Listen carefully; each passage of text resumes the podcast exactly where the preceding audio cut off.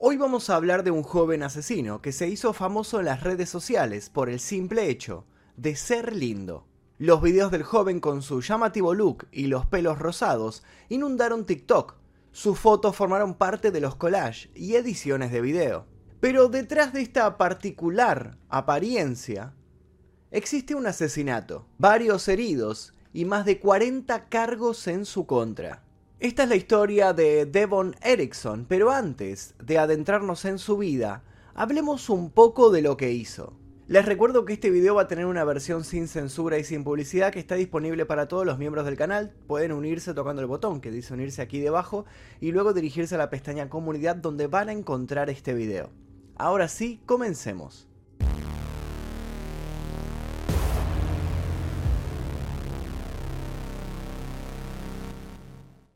En el condado de Douglas, en Colorado, un hombre llamó a la Junta de Educación Escolar para mostrar su preocupación sobre la escuela STEM, School Highland Ranch. Las palabras acoso y violencia se repitieron varias veces durante la charla. Gracias a esta denuncia, la escuela realizó una investigación para tomar las medidas adecuadas en este caso. Pero la respuesta en sí resultó en presentar una demanda por difamación contra quien los había acusado.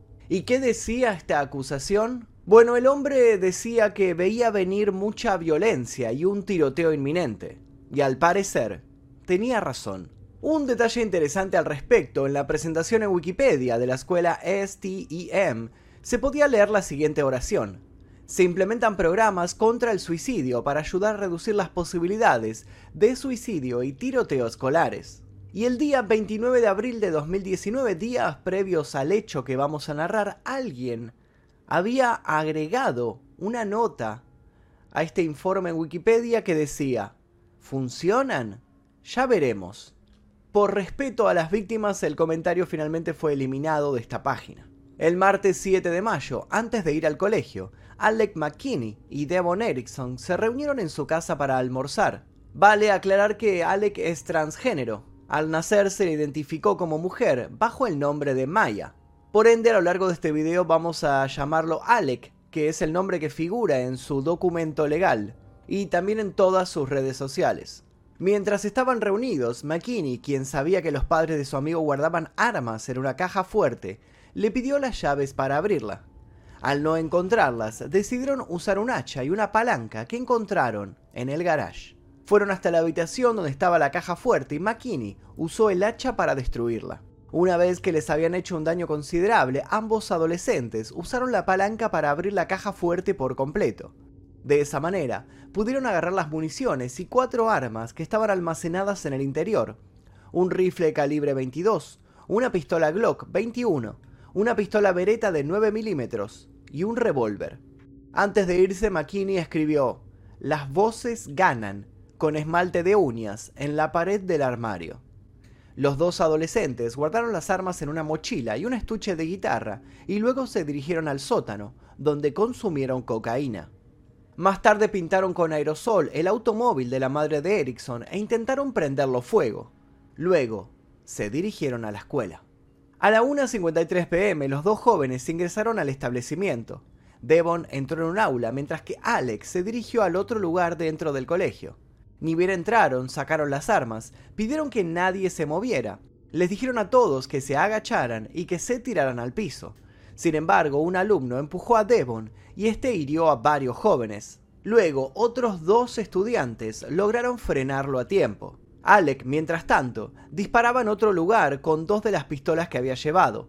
Sin embargo, fue detenido por estudiantes y un maestro, pero se escapó y tomó una tercera pistola de su mochila y huyó con la intención de suicidarse, pero no pudo hacerlo. La oficina del sheriff del condado de Douglas emitió una advertencia para que los civiles se alejaran de la zona inestable. Mientras tanto, la policía llegaba a la escuela, dos minutos después de la primera llamada al 911. Por otra parte, los padres habían comenzado a llegar. Una de las madres de la escuela llamada Pretty Gruber había recibido aterradores mensajes de textos proveniente de Vibran Kalura, su hijo de 12 años. Estos decían, hay un tiroteo en la escuela, estoy asustado, dos niños han recibido disparos. Al principio la madre pensó que estaba hablando de otra escuela, pero los mensajes continuaron. Estoy llorando, juro por Dios que esto no es una broma. Vivan le enviaba los mensajes a su madre mientras estaba escondido dentro del salón. Su clase de matemáticas se había interrumpido cuando se escuchó un fuerte ruido en el salón de al lado y luego dos detonaciones que todos entendieron que eran disparos. Su maestro se apresuró y les pidió a todos los estudiantes que se escondieran debajo de las mesas en la parte trasera. Luego, no se escucharon más disparos. Los oficiales entraron a la escuela y no trataron en ubicar a los tiradores. Cuando confirmaron que tenían al primer sospechoso bajo custodia, a los segundos, Alec fue atrapado también.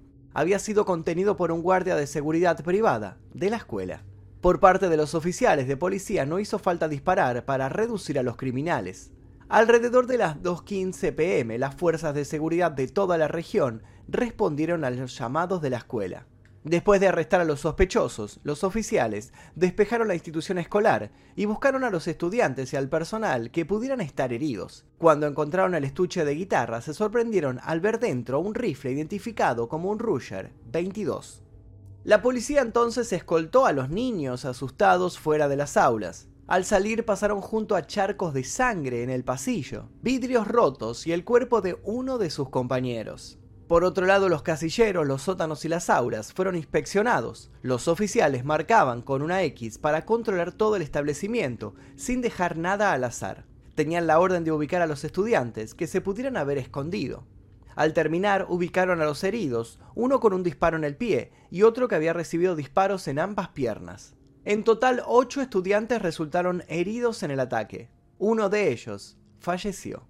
Según las declaraciones posteriores, Devon Erickson supuestamente sacó un arma y gritó Nadie se mueva. En ese instante, Kendrick Rey Castillo saltó sobre él y recibió un disparo mortal en el pecho. En ese momento Erickson fue sometido y desarmado por otros dos estudiantes.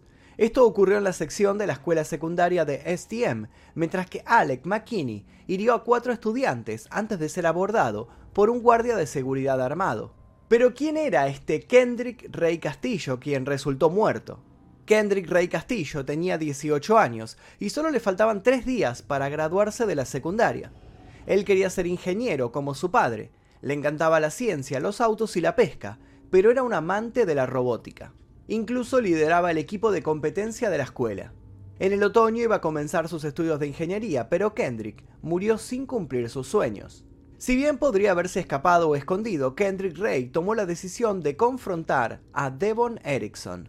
Todo ocurrió en tan solo un segundo. Se abalanzó sobre Devon pensando que su corpulencia podría ayudar a detenerlo. Pero las balas fueron más rápidas y Kendrick cayó al suelo herido mortalmente. Sin embargo, su rápido accionar ayudó a que los demás se abalanzaran sobre el tirador y pudieran desarmarlo.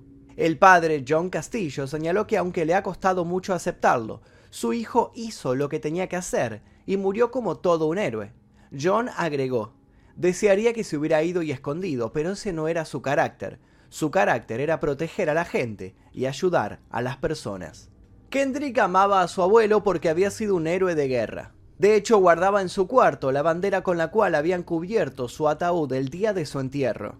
Según su padre, Kendrick estaba orgulloso de que su abuelo fuera un héroe, y una parte de mí sabe que él quería vivir ese legado. Y definitivamente así fue. Una vez detenidos los dos tiradores, se investigó quiénes eran y cómo vivían antes del crimen. A continuación voy a mostrarles cómo se manejaban ellos en las redes sociales y cómo plasmaban allí todos sus pensamientos. Devon Erickson era un chico que le gustaba la música y la actuación. Hay ciertos rumores que indican que Devon eh, pertenecía a la comunidad furry, esta comunidad de gente que se viste como animales, utilizan trajes de peluche que asimilan a perros, osos o demás animales que generalmente ellos crean a través de dibujos y los diseñan, pero según nuestra investigación no pertenecía a la comunidad furro.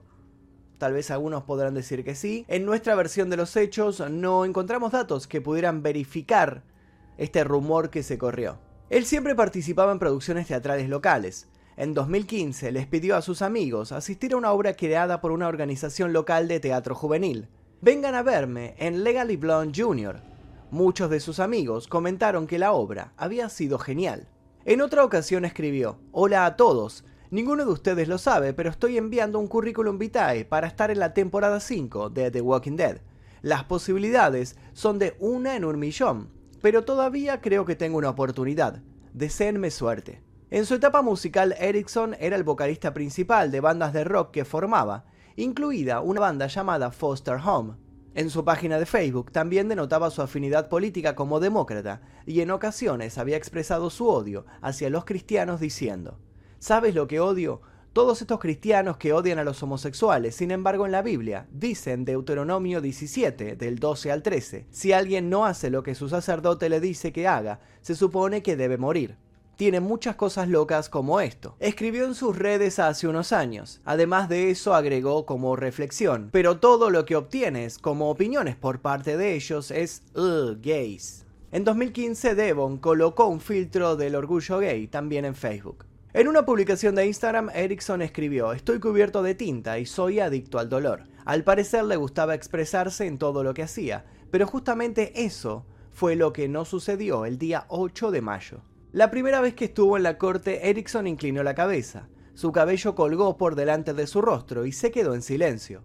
Solo sacudió la cabeza para responder algunas de las preguntas que el juez le hacía. Solo habló para decir no, cuando se le cuestionó si tenía más preguntas. Erickson se volvió a presentar ante el tribunal el día 15 de mayo de 2019 para escuchar los cargos en su contra. Pero de esto hablaremos más adelante porque tiene que ver con la resolución del caso. Mientras tanto, y como les dije, el segundo tirador había sido identificado como Alec McKinney. Como les conté al inicio del video, Alec está identificado en los registros judiciales como Maya McKinney. Es una persona transgénero y al momento del tiroteo estaba en etapa de transición. Diariamente en su cuenta de Twitter publicaba que su madre odiaba al nuevo Alec y que extrañaba a su padre. Una vez sucedió todo este hecho, un amigo de ambos jóvenes comentó, Devon no hizo lo que hizo porque es liberal o para hacer una declaración, lo hizo por luchas internas. Ambos están luchando con problemas de salud mental y este es un momento para tomar conciencia. Alec no hizo esto porque es trans, pero si la gente lo hubiera apoyado de la manera que necesitaba y merecía, no habría luchado tanto como para ser empujado al límite. Luego el muchacho agregó que estos jóvenes habían hecho algo horrible, pero pidió más apoyo para los jóvenes de la comunidad LGBT, diciendo que los dos no actuaban porque odiaban a los demás, sino porque se odiaban a sí mismos. El 20 de junio se publicó un comunicado que resumía las entrevistas policiales con los dos sospechosos. McKinney dijo que había estado planeando el ataque durante semanas y Erickson dijo que se enteró del ataque la noche anterior a través de Snapchat y agregó que Alec lo amenazó y que siguió el plan porque temía por su vida. McKinney dijo que planeaba apuntar a dos estudiantes en particular, dos estudiantes que lo habían acosado y ridiculizado debido a su identidad de género y eso para él había sido repugnante. McKinney dijo que quería matarlos, pero también quería asustarlos. Quería que vivieran para que pudieran vivir para siempre con este miedo. Al momento del juicio, un jurado del condado de Douglas llegó a un veredicto por asesinato cometido por Devon Erickson. Se lo condenó por casi cuatro docenas de cargos después de un juicio de tres semanas en el que testificaron aproximadamente 60 testigos, incluidos compañeros de clase y maestros. Por ley, Erickson está sujeto a cadena perpetua sin libertad condicional. La abrumadora evidencia contra Erickson fue suficiente para lograr un veredicto en poco tiempo. La jueza Teresa Slade sentenció a Devon Erickson a cadena perpetua a más de 1.282 años por el asesinato de Kendrick Castillo y los intentos de asesinato de otros jóvenes. Entre los numerosos cargos que enfrenta, incluido el asesinato en primer grado, también está la indiferencia extrema, incendio premeditado y conducta delictiva. Al escuchar el resultado, las familias y los estudiantes de STEM que se encontraban en la escuela Highland Ranch ese día expresaron su alivio con abrazos y lágrimas. El padre de Kendrick, el joven que murió en el tiroteo, habló después de que se leyera el veredicto. Creo que recibimos señales de él. Creemos que probablemente estaba ayudando a los jurados con su decisión. Y agregó, él nunca más va a respirar un soplo de aire fresco. Kendrick no va a volver. Nunca dejaremos de extrañarlo nunca dejaremos de honrarlo. Por otra parte, Alec McKinney también testificó y dijo al jurado que él y Erickson planearon el tiroteo juntos. El gobernador de la ciudad declaró después del primer veredicto. Hace poco más de dos años perdimos a un verdadero héroe de Colorado que murió tratando de proteger a los demás. La valentía de Kendrick Castillo nunca será olvidada. Si bien no podemos traer de vuelta a Kendrick, podemos encontrar consuelo en el hecho de que las personas responsables de este evento trágico e impensable tendrán que rendir cuentas. Mi corazón está con John y María en este momento y con todas las vidas que Kendrick tocó. Por otro lado, se llevó a cabo el juicio a Alec McKinney, que al momento del tiroteo era menor de edad. Sin embargo, fue sentenciado como un adulto. Más de 20 testigos y víctimas testificaron en la audiencia del fallo. Debido a la pandemia, McKinney no estuvo físicamente en la sala del tribunal, sino que apareció en un chat de video en vivo. Su rostro se mostraba en una pantalla de televisión grande para que lo vieran todos los allí presentes en la sala. Uno de los primeros en hablar fue el padre de Kendrick y dijo que quería que McKinney recibiera la máxima sentencia posible. Sus palabras fueron, este asesino es un monstruo. Me quitaste algo que no podrá ser reemplazado. Me quitaste mi propósito, nunca encontraré la paz. Luego miró al televisor y agregó, Nunca te perdonaré, te odio. La madre de Kendrick, María Castillo, también testificó y no se guardó sutilezas. Nunca te perdonaré. Mi único deseo es verte muerto, ardiendo en el infierno. A ellos se les agregó el informe de Lucas Albertoni, uno de los estudiantes que recibió disparos y resultó herido. Lamentablemente para él, la operación para extraerle las balas del cuerpo era muy riesgosa, por lo que vivirá para siempre con los efectos del envenenamiento por plomo. Otra estudiante que presenció el tiroteo, Isabel Perocchini, le dijo directamente a McKinney, naciste como un error, eres un gran fracaso y siempre lo serás. Eres un desperdicio de dólares de los impuestos. Ante los testigos, Alec no aguantó y lloró todo el tiempo. Su madre fue la única testigo de la defensa que habló en el juicio. Empezó diciendo, Señor y señora Castillo, quiero decirles cuánto lamento mucho su pérdida. Antes de que terminara de hablar, la familia Castillo salió de la sala del tribunal y no escuchó el resto del testimonio. Luego de pedir que tengan en cuenta su edad, le dijo a su hijo, Todavía puedes corregir tus errores. Te amaré siempre. McKinney fue declarado culpable de 17 cargos relacionados con el tiroteo que incluyen asesinato en primer grado por la muerte de Kendrick Castillo, conspiración para cometer asesinato en primer grado después de su liberación, 6 cargos de intento de asesinato después de la deliberación, intento de asesinato por indiferencia extrema. Este cargo se modifica para nombrar a todos los que no recibieron un disparo físico en la habitación 107. Asalto en segundo grado. Este cargo identifica a las víctimas que resultaron heridas como resultado de la respuesta del guardia a la situación del tirador activo. Conspiración para cometer un incendio premeditado. Conspiración para cometer un robo con allanamiento de morada. Conspiración para cometer una travesura delictiva posesión de un arma en terrenos escolares, posesión de un arma de fuego por parte de un menor, dos potenciadores de sentencia por delitos de violencia. El fiscal del distrito, George Brolek, dijo que McKinney ha demostrado remordimiento por sus acciones y aclaró que, llegado el momento y por ser menor, McKinney podría solicitar la libertad condicional. El fiscal comentó que no estaba seguro si McKinney sería enviado a una prisión de mujeres o de hombres, pero aclaró que hay adaptaciones para proteger a las personas trans. Y de esta manera llegamos al final de la historia. Hoy, Devon Erickson se encuentra detenido. En la actualidad ha ganado miles y miles de seguidores en la red social TikTok, por lo cual se ha ganado el mote del asesino de TikTok. En esta red social muchos de sus seguidores argumentan que él era inocente, pero basan su argumento simplemente en su apariencia física. Seguramente no se molestaron en investigar y desconocen que sobre él pesa una lista de acusaciones que incluyen asesinato premeditado, 29 cargos de intento de asesinato premeditado, dos acusaciones de incendio intencional, cuatro cargos por robo de propiedad y cargos adicionales por posesión de armas de fuego, entre otros. La belleza, claramente, es subjetiva. Y llegamos al final de este video, espero que les haya interesado la historia de Devon Erickson. Si les interesó les pido por favor que dejen su like, se suscriban si todavía no lo hicieron y activen notificaciones. Le agradezco a todos los miembros del clan Mephisto porque gracias a ellos es que podemos realizar este tipo de videos que son continuamente desmonetizados y ocultados en las recomendaciones por YouTube. Les voy a dejar un par de videos aquí para que sigan haciendo maratón. Sin nada más que decir me despido, mi nombre es Magnum Mephisto, nos veremos seguramente en el próximo video. Adiós.